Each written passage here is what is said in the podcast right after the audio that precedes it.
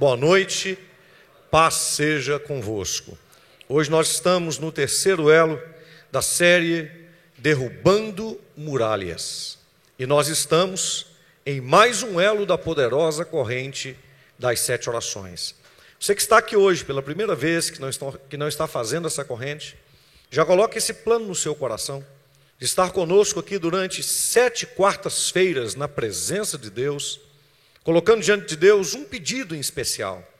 E depois que nós pregarmos, nós vamos formar essa corrente. E você vai ser convidado, desafiado, a estar conosco durante sete quartas-feiras, colocando um pedido diante de Deus. Meus queridos, isso desde a década de 70, quando a Igreja do Evangelho Quadrangular chegou na Grande Belo Horizonte, a corrente das sete orações, ela é feita. E são milhares e milhares de pessoas abençoadas, são incontáveis os testemunhos de vitória e de grande ação sobrenatural de Deus. Então Deus está agindo e Deus quer de nós esse posicionamento de fé em nome de Jesus, essa fé que crê, essa fé que faz alguma coisa, essa fé que vai de encontro àquilo que acredita. Então é muito importante a sua disposição, sua boa disposição diante da presença de Deus. Hoje nós vamos falar, a mensagem tem um título uma terra que mana leite e mel. Quero ver com você Êxodo capítulo 33, versículo de número 3. E diz assim o texto: Sobe para uma terra que mana leite e mel. Eu não subirei no meio de ti, porque és povo de dura serviço, para que te não consuma eu no caminho.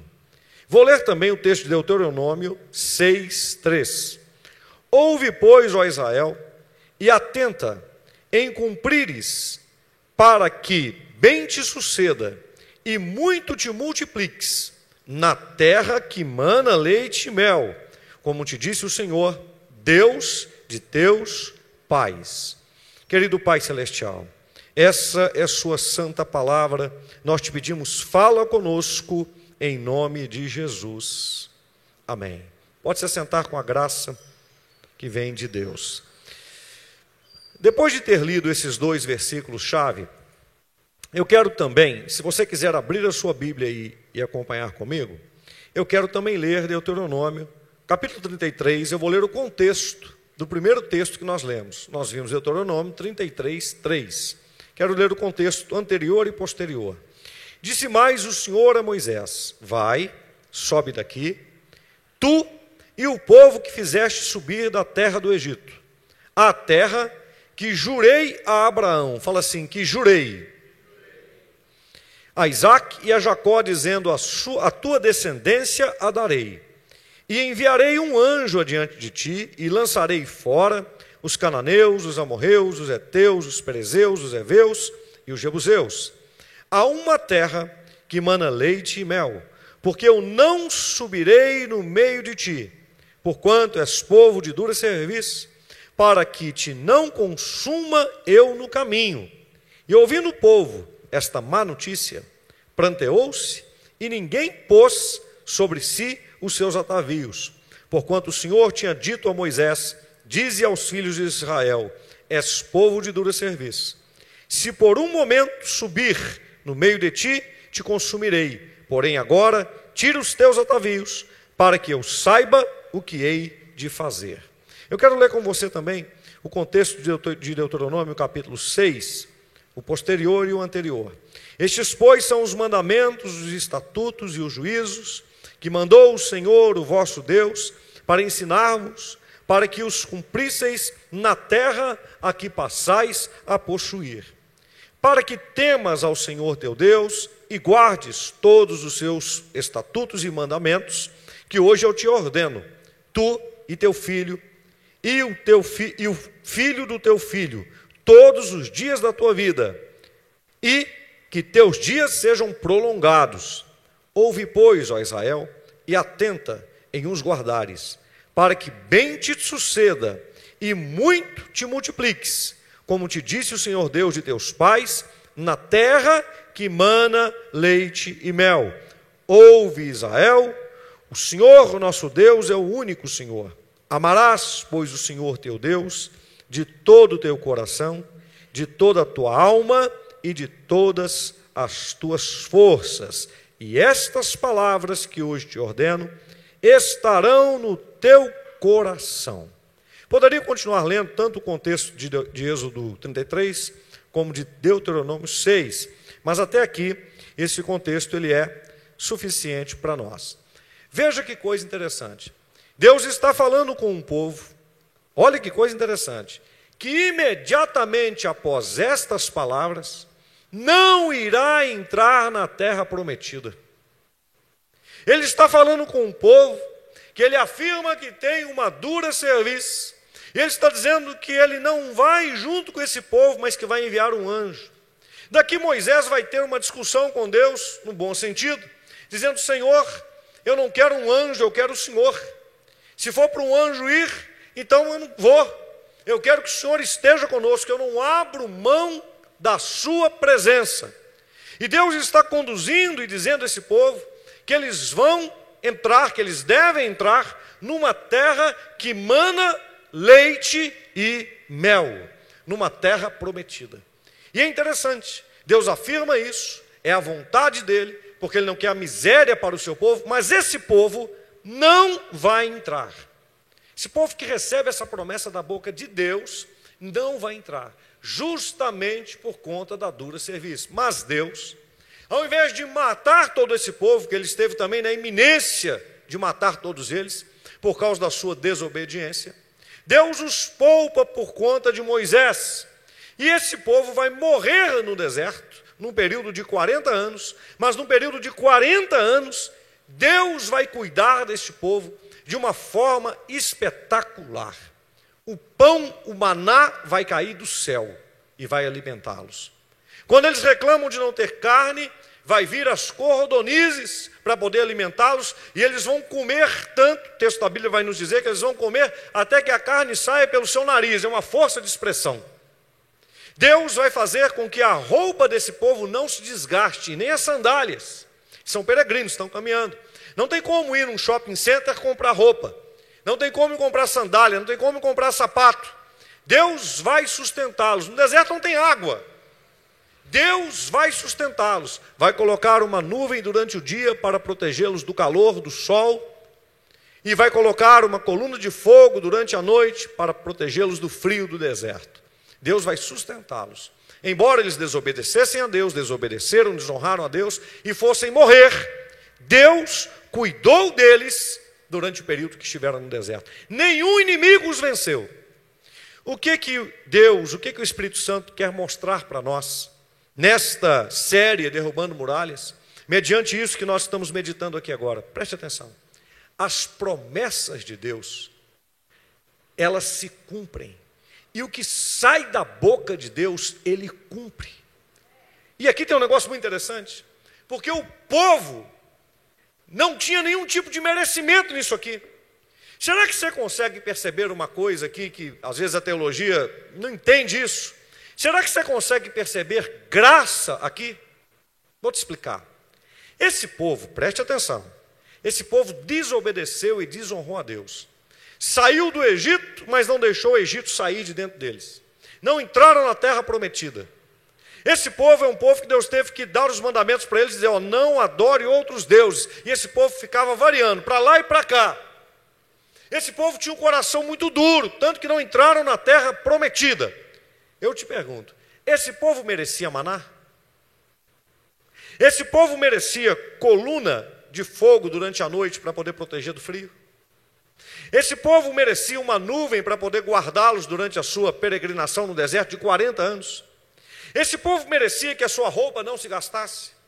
Esse povo merecia uma provisão de água e de alimento sobrenatural. Esse povo não merecia nada disso. Você consegue perceber a graça lá no Antigo Testamento?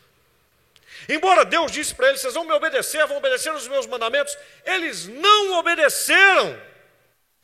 Você vem em Deuteronômio capítulo 6, quando nós lemos o contexto, você veja, amarás, pois, Senhor teu Deus com toda a tua alma, toda a tua força e todo o seu entendimento. Versículo de número 4 vai nos dizer isso. Foi exatamente esse texto que Jesus, ele falou quando ele foi tentado.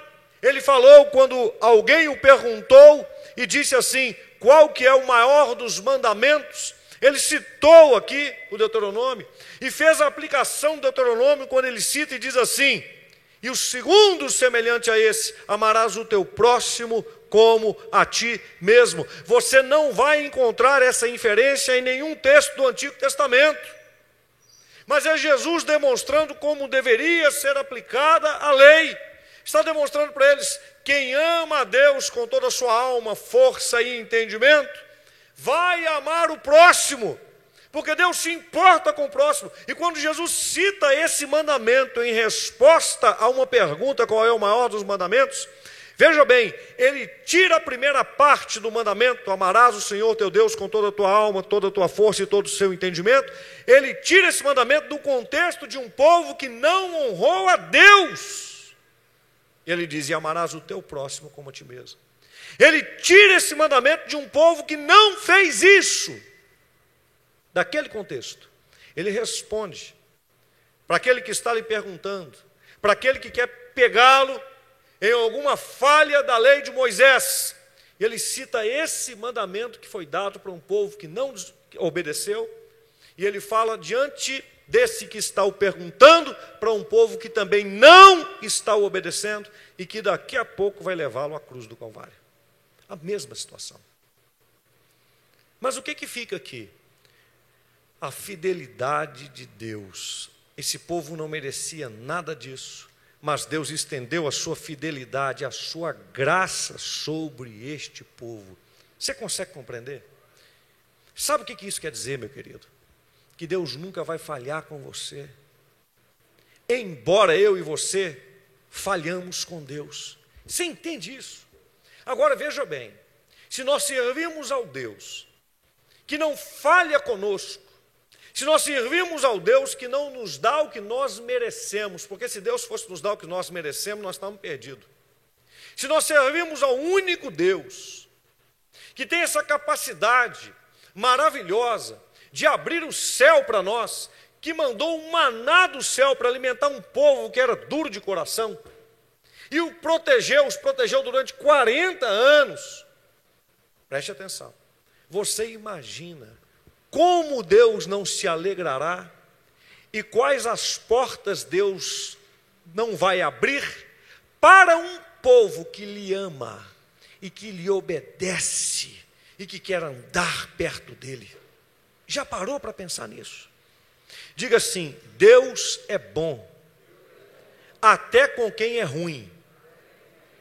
Agora você imagina, você imagina, se a gente procurar andar com Deus e obedecer a Sua palavra, não para a gente poder querer ser bonzinho, mas para a gente colocar diante de Deus: Deus, eu sou falho, mas eu não quero falhar.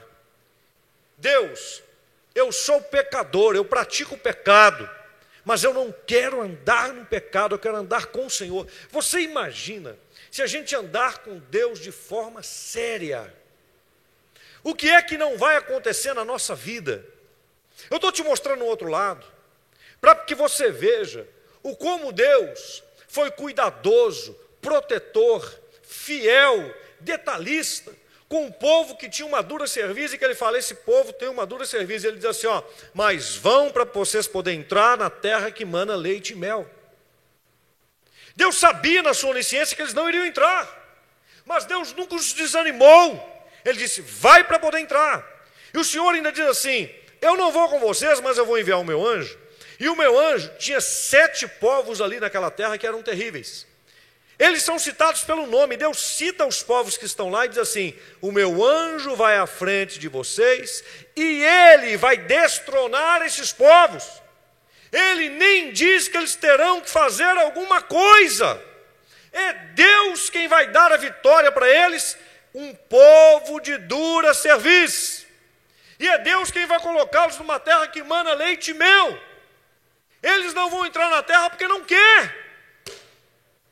Você entendeu agora por que é que Deus, quando eles recusam entrar, ele fala assim: para cada dia que vocês prevaricaram contra mim, Cada dia que vocês vistoriaram a terra e prevaricaram contra mim, que foram 40, eu vou acrescentar um ano. E vocês vão ficar no deserto 40 anos sem entrar na terra. Deus queria isso? Não. Deus tirou o povo do Egito para isso? Não. A promessa que Moisés falou com o povo, que Deus falou com ele, é que eles iriam sair do Egito para entrar numa terra que mana leite e mel. Deus os protegeu. Agora você quer ver uma coisa? Lá na terra que mana leite e mel, preguei isso no primeiro elo. Quando Josué, eles entraram na terra, as muralhas ainda não haviam caído, e eles comeram do fruto que havia na terra prometida. Depois disso, o que é que parou de cair do céu? O maná. O maná cessou. Porque Deus estava dizendo assim: essa terra sempre foi de vocês. Quando eles comeram do fruto da terra, não caiu mais maná. Deus disse: Vocês estão na terra que eu sempre quis que vocês estivessem. Então, na terra prometida tinha maná? Não. E no deserto? Tinha. Na terra prometida saía água da rocha? Não. E no deserto? Saía. Na terra prometida tinha cordonizes vindo do céu para eles poderem se alimentar? E no deserto? Na terra prometida, a roupa deles durava esse tempo todo sem se gastar? Sapato? Sandália? Não. E no deserto? Durava. O que, que deu mais trabalho? Vamos dizer assim, a gente pudesse dizer o que, que dava mais trabalho? O deserto ou a terra prometida? Porque na terra prometida você planta aí e no deserto. Diga assim: nem planta e nem colhe. Mas Deus cuidou de um povo de coração duro por 40 anos no deserto. Você pode aplaudir o Senhor? Você está entendendo isso?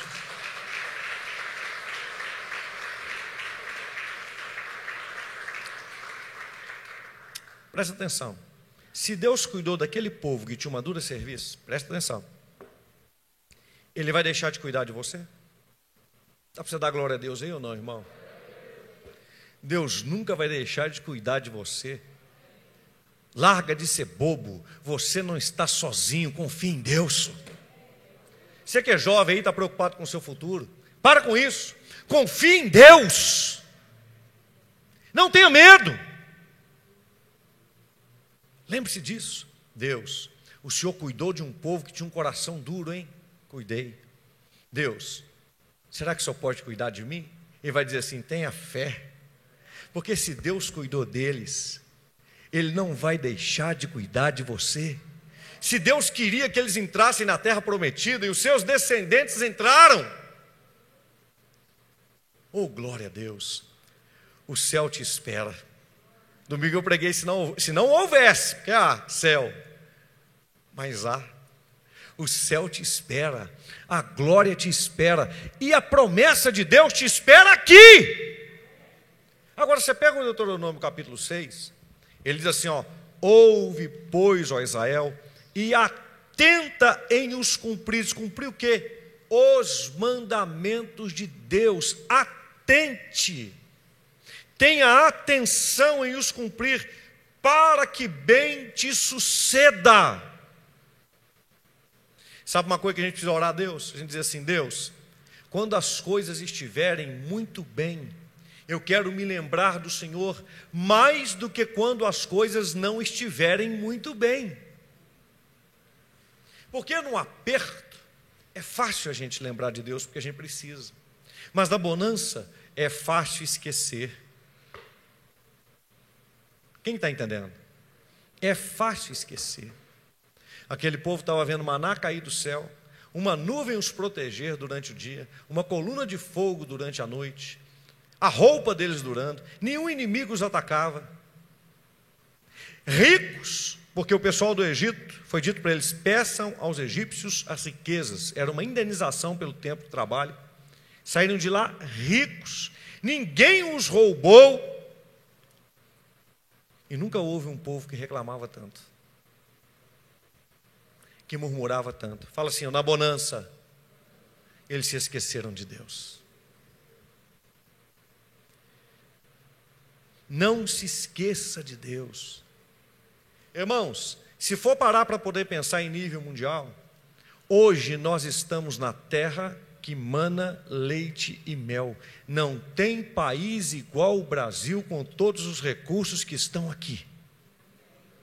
Se Deus encontrar um povo aqui que vai obedecê-lo, se Deus encontrar um povo aqui que não vai ficar olhando para prognósticos de A, de B e de C, se Deus achar um povo aqui nessa terra que vai olhar para o céu e vai dizer assim: ó, o Deus Todo-Poderoso é o meu Deus e eu vou honrá-lo, eu vou obedecê-lo. Eu quero dizer algo aqui, isso aqui está indo para a internet. Não tem comunismo, não tem Supremo Tribunal, não tem poder nenhum que possa parar a mão do Deus Todo-Poderoso. Ninguém pode resisti-lo.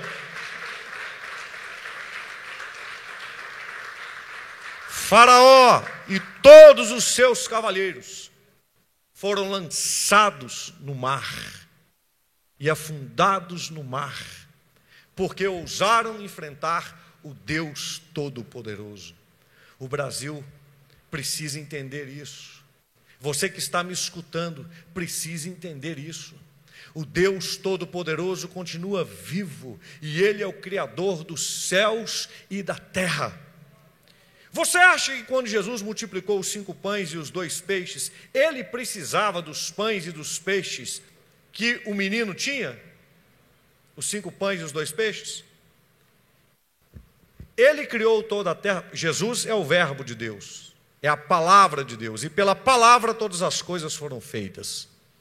Quando não havia nada, tudo se fez. Você acha que ele precisava de alguma coisa para poder multiplicar?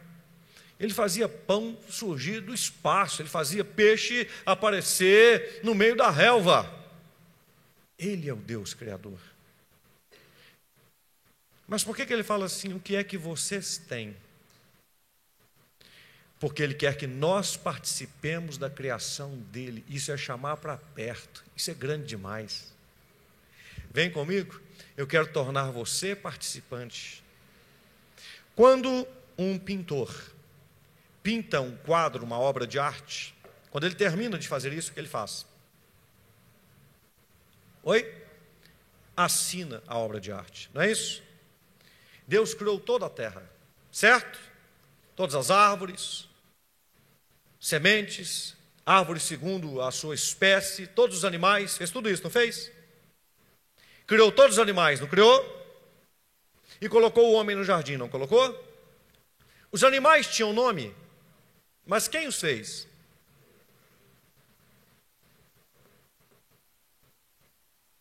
E aí ele chama o homem. E ele fala assim: dê nome aos animais.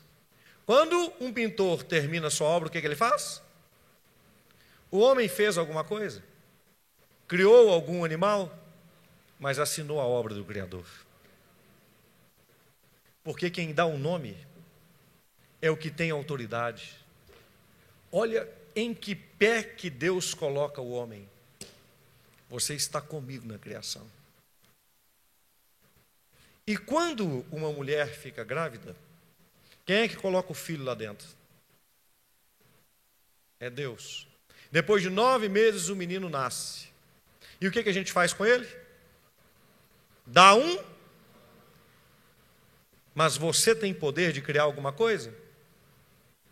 Mas Deus diz: Você faz parte da minha criação. Ele coloca dentro do homem o poder da semente criadora e dentro da mulher o útero gerador. E diz: Você é minha imagem e semelhança, e vai dar nome enquanto eu dou a vida. Eu faço milagre, mas você está junto comigo. Acho que você não está entendendo direito, não. Mas daqui a pouco essas coisas vão começar a entrar dentro do seu espírito.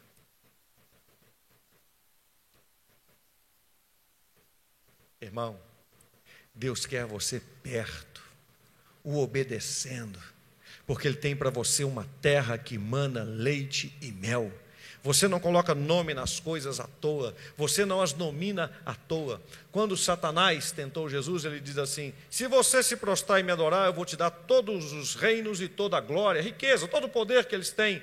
Ele diz assim: ó, uh, uh, só o Senhor, o teu Deus, adorarás. e só a ele prestarás culto, e o diabo fugiu dele. Sabe por quê? Porque o diabo estava oferecendo para o Criador de todas as coisas as coisas criadas. Ele estava oferecendo para o dono as coisas criadas.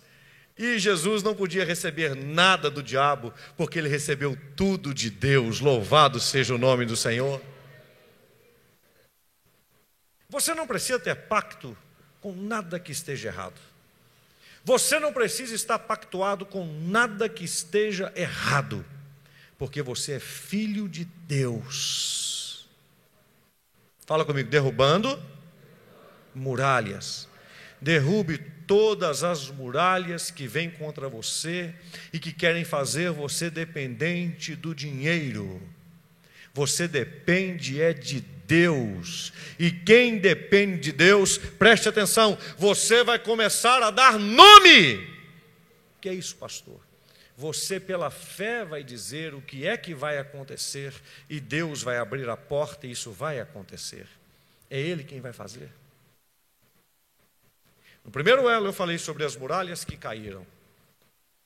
Mas não é marcha que derruba muralha, não é grito que derruba muralha, mas Deus quer fazer a gente estar perto, Deus quer fazer a gente participativo. Quando a gente obedece, quando a gente tem esta virtude de crer, isto agrada a Deus.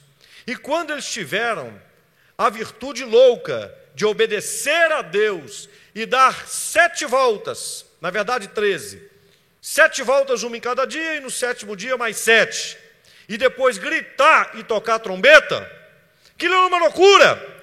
Mas quando aquele povo foi naquilo que parecia loucura, Deus derrubou as muralhas. Você obedece. O milagre Deus faz. Quem está entendendo, diga glória a Deus. Você se coloca diante de Deus, o milagre Ele faz. Ele não pede nada de você para te tirar alguma coisa, não. É para te tornar participativo para te fazer parte. Isso é aliança. Diga assim, ó, aliança. Fala comigo, aliança.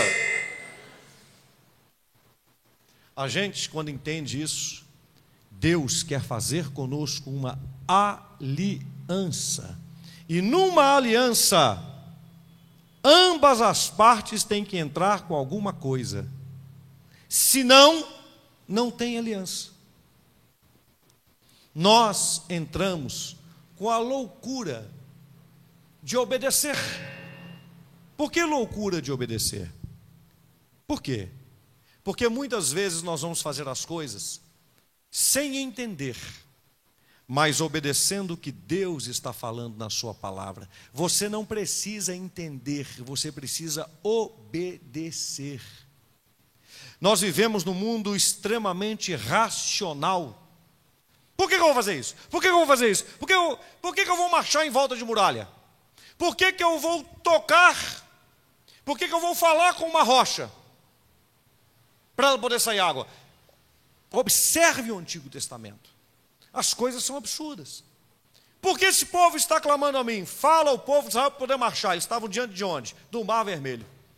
Você marcha diante do mar? Isso não existe. Manda o povo marchar. O povo começa a marchar. O mar se abre. Chega do outro lado, está todo mundo cansado, não tem água para poder beber. A água é amarga. Agora pega um toco de madeira e joga dentro da água. Tem sentido? Não, jogou água, ficou doce. Tem sentido? Não, esse povo não vai entrar na terra prometida, não, vai ficar peregrinando no deserto. Daí Deus coloca coluna de fogo, nuvem, daí Deus faz roupa durar, daí Deus manda pão do céu. Tem sentido? Não. Mas se você obedecer, pare de esperar sentido nas coisas, porque Deus não trabalha com a matemática, com a física, com a química do homem. Ele fez tudo. E embora ele tenha feito tudo, ele está dizendo assim: eu não estou preso a esses princípios naturais. Eu estou preso a mim mesmo, à minha palavra. E se você obedecer a palavra de Deus, Ele fará o impossível. Quem está entendendo? É por isso que Jesus sempre dizia: se creres, verás a glória de Deus. É isso que a gente precisa entender. Jesus ele diz em João 10,10: 10, O ladrão vem somente para roubar, matar e destruir. Eu vim para que tenham vida e a tenham em abundância. Eu te pergunto: o ladrão veio? Sim. Mas eu também te pergunto: Jesus veio? Sim. O que é que o ladrão trouxe? Roubo, morte e destruição. E Jesus? E você está andando com quem? Você está andando com quem? Você está andando com quem? E o que é que ele trouxe para você? O que é que ele trouxe para você? Vida em abundância. Obedeça a Jesus e não tem jeito de dar errado. Ele é claro. A entrada em Canaã era uma imagem da entrada no reino de Deus. O que era necessário? Que eles obedecessem a Deus. Agora, tem muita gente que está querendo vir para a presença de Deus, e até que vem, mas ele está esperando que Deus dê um passo em direção a ele. Ah, primeiro eu quero ver. Não é assim, meu irmão. Primeiro você crê, depois você vê. Eu quero que primeiro Deus opere. Creia. Obedeça pessoa vem para a presença de Deus, aí Jesus mostra assim na palavra dele: você precisa ser batizado nas águas, mas como é que é isso, que não sei o quê? Meu irmão, abre tua cabeça, deixa a palavra de Deus entrar. Com Deus é o seguinte: ou obedece ou não obedece, ou crê ou não crê. Está na Bíblia? Está na Bíblia, então eu vou me lançar. Eu vou crer. O que é que Deus disse para poder fazer? Ah, é que eu tenho que ser batizado nas águas? Vamos lá. Eu vou ser batizado nas águas. Ah, porque eu quero aprender isso, mais aquilo. Legal, você quer aprender, mas você não sabe o que vai acontecer daqui a um segundo. Você pode morrer. Você não sabe como é que vai ser amanhã. Você está ouvindo a palavra de Deus hoje. Confie em Deus. Mas o que vai ser? Confie em Deus. Ah, mas eu bebo, mas eu fumo, mas eu isso, mas eu aquilo. Entregue-se para Jesus.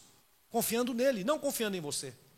Ah, mas primeiro eu vou mudar a minha vida para depois eu me entregar para ele. Então você não precisa dele, você muda sozinho.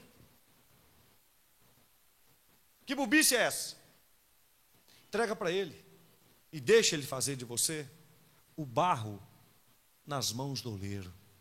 Deixa Ele fazer a transformação. Ele veio para que você tenha vida. Confie nele. A, a terra tem gigantes. E eles vão nos devorar, vão acabar conosco. Mas tinha dois lá que tinham uma visão diferente. Vamos entrar, gente, porque Deus já entregou esses inimigos nas nossas mãos. Vamos entrar, a vitória já é nossa. Não, nós vamos matar, inclusive, vocês dois que estão falando isso. Não tem como vencer aquele inimigo, não. Ora, o que, que Deus disse? Eu vou enviar o meu anjo, e ele vai na frente, e ele vai destruir todos aqueles inimigos. O que, que é isso? Eles não acreditaram. Esse aí é o detalhe. Eu vim para que tenham vida. Tem muita gente focando assim: o diabo veio para matar, roubar e destruir. Ah, o diabo, o diabo, o diabo. Eu quero saber o seguinte: Jesus veio para que eu tenha vida e vida em abundância. Eu não estou andando com o diabo, eu estou andando com Jesus. Eu vou obedecer Jesus. É chegado a vós o reino de Deus. Mateus 3,2: Arrependei-vos, porque está próximo o reino dos céus. Veja aqui, isso aqui é o João Batista falando. O que é se arrepender? É metanoia. Mude a sua mente, porque o reino de Deus chegou. O que, que ele está querendo dizer? Eles entendiam isso muito bem. Quando você está debaixo de um reino, você está debaixo das leis que governam esse reino, dos princípios e dos valores que estão sobre esse reino.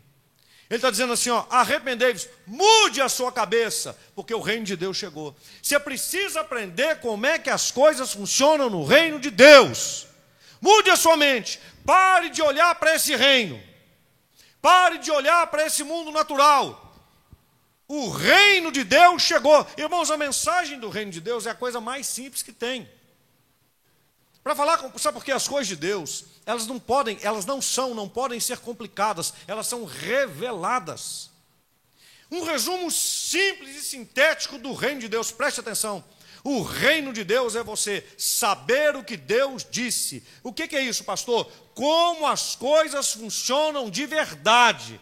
O homem maculou tudo, misturou tudo, avacaiou tudo, e o homem diz assim: ó, não, isso aqui funciona assim, isso aqui funciona assim, isso aqui funciona assim. Deus vem e diz assim: ó, não é assim que funciona, não é desse jeito, isso aqui está tudo manchado pelo pecado, isso aqui está tudo manchado pelo pensamento errado, isso aqui está tudo alterado pela mente de Satanás. Não é assim que funciona, é desse jeito aqui que funciona. Aí você vai como louco porque as coisas de Deus, elas são loucas para esse mundo. E você fala assim: "Pois eu vou acreditar naquilo que Deus disse que é no seu reino".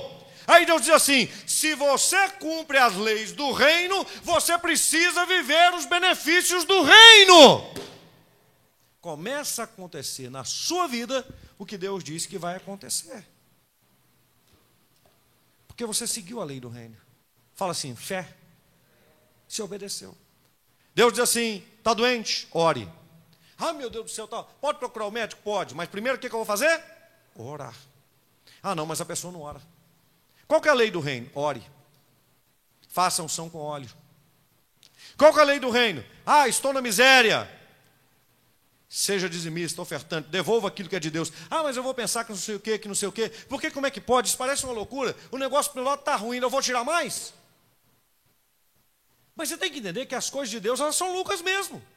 É pão que cai do céu, é nuvem que vem guardar, guardar do sol durante o dia, é coluna de fogo durante a noite, é cordonice que cai ah, para todo mundo poder comer, é mar que se abre. Você não entendeu ainda que as coisas de Deus elas são completamente diferentes?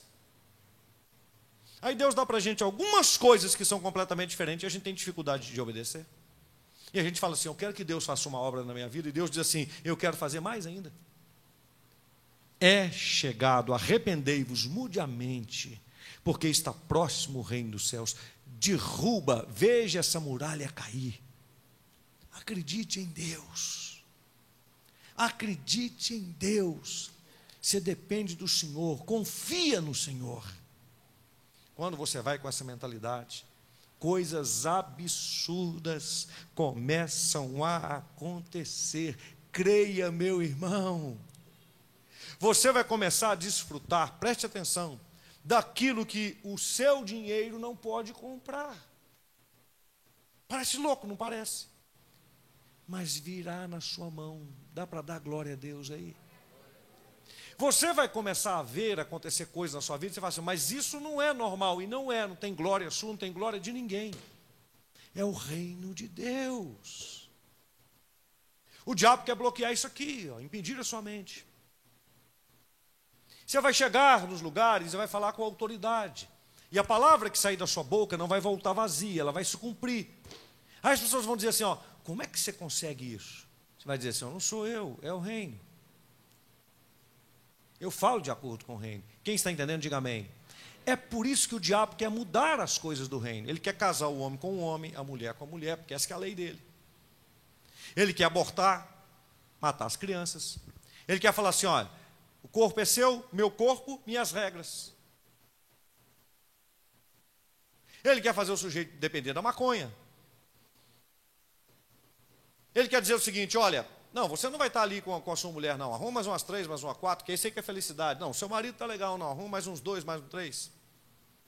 Ele quer fazer uma bagunça na sua vida. Compreende? Fala assim, ó, reino. Ele quer alterar a sua mente. Quando você pega Coríntios e vai ler a respeito disso, 2 Coríntios capítulo 4, o Deus desse século cegou, cegou o entendimento dos incrédulos. Por que, que ele cegou o entendimento dos incrédulos? Porque eles não acreditam nas loucuras do reino de Deus. Porque não acreditam, não cumprem. Por isso que o diabo conseguiu cegá-los, não é porque ele é forte e poderoso. Para que não lhes resplandeça a verdadeira luz da glória do Evangelho de Cristo. E que luz que é essa? Que evangelho que é essa? Que boa notícia que é essa? Simples, o reino de Deus chegou. Deixa as muralhas caírem. Faça as coisas do jeito que diz a palavra de Deus. Não espere a aprovação das pessoas para isso. Faça. Confie em Deus. Aprenda a nadar contra a maré. Jesus, pessoal está cobrando imposto aí, como é que vai fazer? O Judas com certeza não estava perto, porque ele ficava com a bolsa. Né? A gente tem que pagar, Jesus? Tem. Tem. Vai lá, pesca o peixe. Como é que é, Jesus? Mas aqui, Jesus, tem que pagar é com dinheiro, não é com peixe, não. Pois é. Quando você pescar o peixe, você tira a moeda da boca do peixe, paga o meu imposto e o seu. Irmão, isso é muito doido ou não é muito doido? O Pedro, agora, presta atenção, quem foi pescar o peixe? Isso é lindo. Quem fez o milagre? Mas ele quer que a gente faça parte. Vai pescar. Dá para você dar glória a Deus aí ou não? Ele quer você participando. Pedro foi lá pescar, mas que trem doido que é esse? Pescou. Você imagina o Pedro, pescou, pegou o peixe. Quando ele abriu a boca do peixe, meu Deus, a moeda está aqui.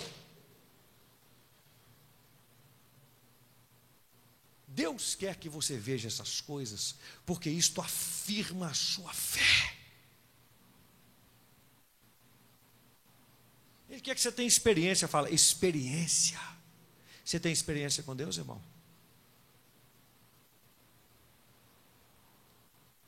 Você tem experiência com Deus, irmão? Ou você conhece o Deus que o pastor prega? O Deus que o irmão lhe falou, mas você não experimentou nada. Aí você fala assim, pastor, o que eu tenho que fazer para Deus trabalhar na minha vida? Obedeça a Ele.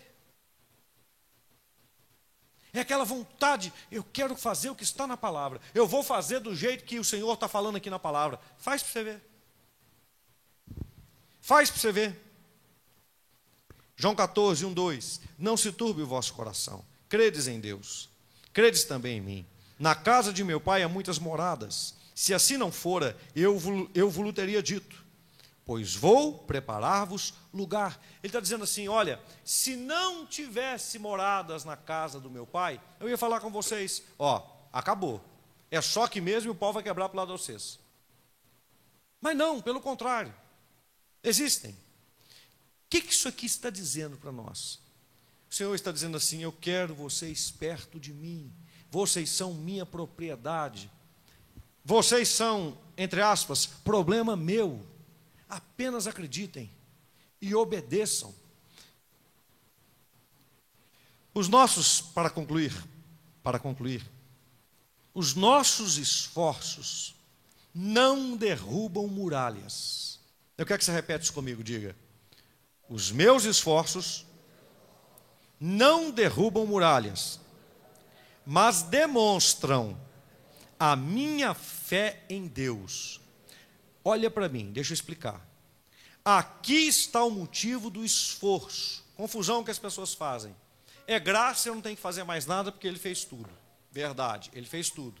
E nada do que eu faça possa aumentar e nem diminuir o que ele fez. A obra está completa. Isso parece contraditório, né? Mas você tem que se esforçar. Mas como eu tenho que me esforçar se ele já fez tudo? Presta atenção então. O seu esforço não faz milagre nenhum. Não derruba muralha nenhuma. Mas ele falou: vocês vão marchar. Por quê?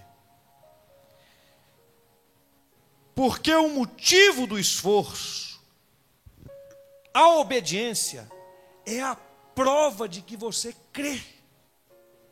Deus não pede para você marchar para derrubar a muralha, Ele pede para você marchar para você mostrar que você crê, para mostrar que você é doido, quem falou? Foi Deus, então eu estou junto. Eu creio. É isso que a gente precisa compreender. No, o nosso esforço não vai fazer milagre nenhum, mas vai provar que a gente acredita que Ele vai fazer um milagre. Não é o dinheiro que você devolve o dízimo da oferta que vai te multiplicar, e que nem vai aumentar o céu, ou porque Deus está devendo alguma coisa. Não mas é a prova de que você acredita naquela palavrinha que ele diz assim: Eu vou abrir as janelas do céu, vou derramar uma bênção tal, que dela virá uma maior abastança, eu vou encher os teus celeiros, vai sobrar, eu vou repreender o devorador. É isso.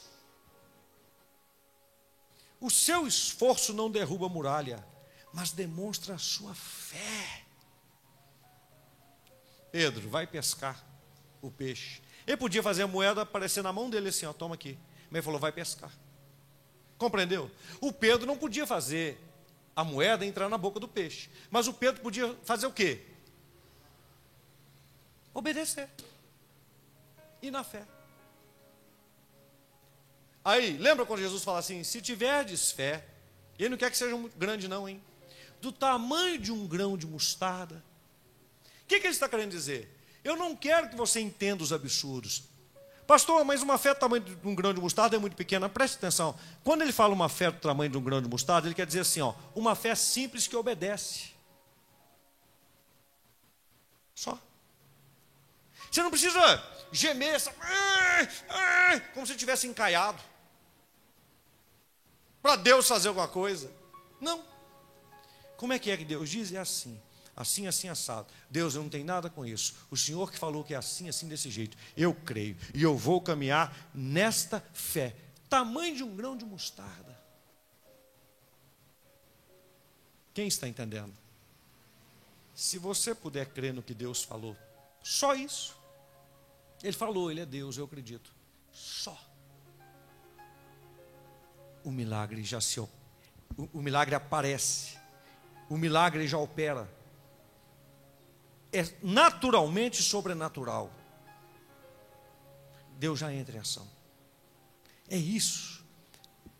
Deus tem para você uma terra que mana leite e mel.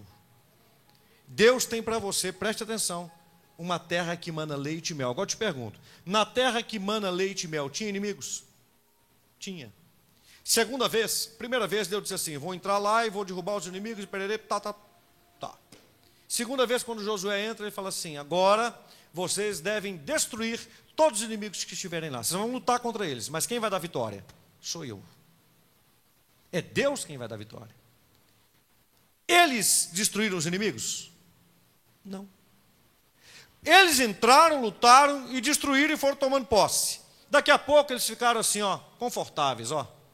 Nós já entramos, está tudo bem. Ah, deixa isso aí, deixa isso aí, deixa isso aí.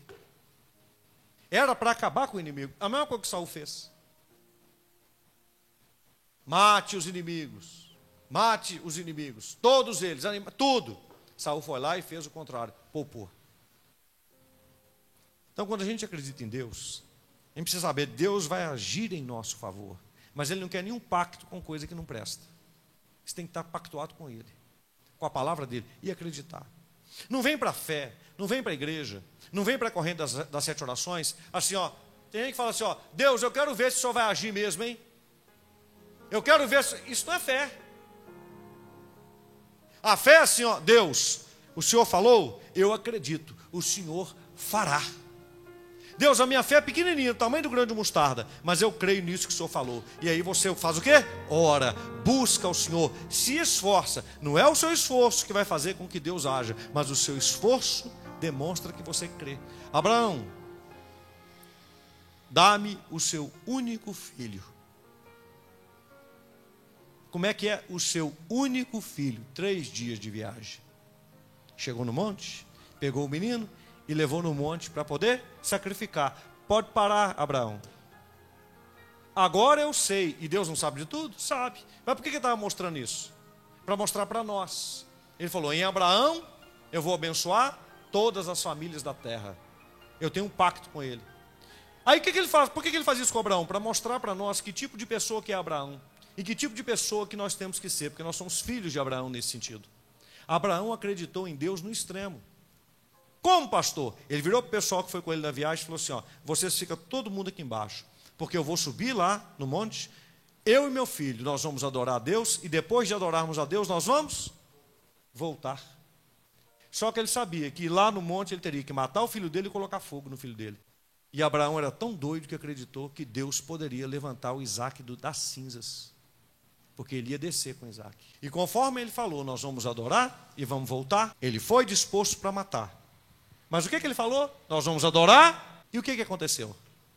O que ele falou. Porque Deus te faz participante daquilo que é dele quando você tem fé. Deus, Abraão sabia o que Deus ia fazer? Não. Mas ele sabia que Deus ia fazer. Eu não preciso saber como Deus fará e nem o que Deus fará. Eu só preciso saber que Ele fará. Só. E nisso eu posso descansar. Ele fará. está nas mãos dele. Eu confio no meu redentor. Como que ele vai fazer, pastor? Não sei. Como é que ele vai operar? Não sei. Mas ele vai operar. Isso eu sei e isso basta. Fala comigo. O meu esforço não derruba muralhas, mas demonstram a minha fé no Deus que derruba muralhas. Aqui está o motivo. Diga, aqui está o motivo do meu esforço. Provar a minha fé, que a minha fé está viva no meu Deus. Então o crente tem que se esforçar? Tem. Tem. Para fazer o milagre acontecer? Não. Quem que faz o milagre acontecer? Deus. Mas o crente tem que se esforçar, tem que se esforçar porque no esforço ele demonstra a sua fé. Eu acredito. Então eu vou buscar Deus. Eu acredito. Eu vou dar o passo de fé. Se creres, verás a glória de Deus. Se você acreditar, Deus vai operar. Senhor, a minha filha está por morrer. Meu servo está por morrer. Tantos chegaram diante de Jesus assim. Eu me lembro do centurião, né? Vou lá na sua casa, não precisa. Sou um homem de autoridade. Eu digo a esse vem, ele vem, a esse vai, ele vai. Se tão somente, se tão somente deres uma palavra, lançares a sua palavra, meu servo estará curado. Nem em Israel eu vi uma fé desse jeito. Pode ir. A cura já aconteceu. Quem fez a cura? Jesus. Mas ele fez o centurião participante. Deus quer fazer você participante de coisas sobrenaturais que você nem imagina. Basta você crer. E as muralhas vão cair. Amém? Vamos aplaudir Jesus nesse momento?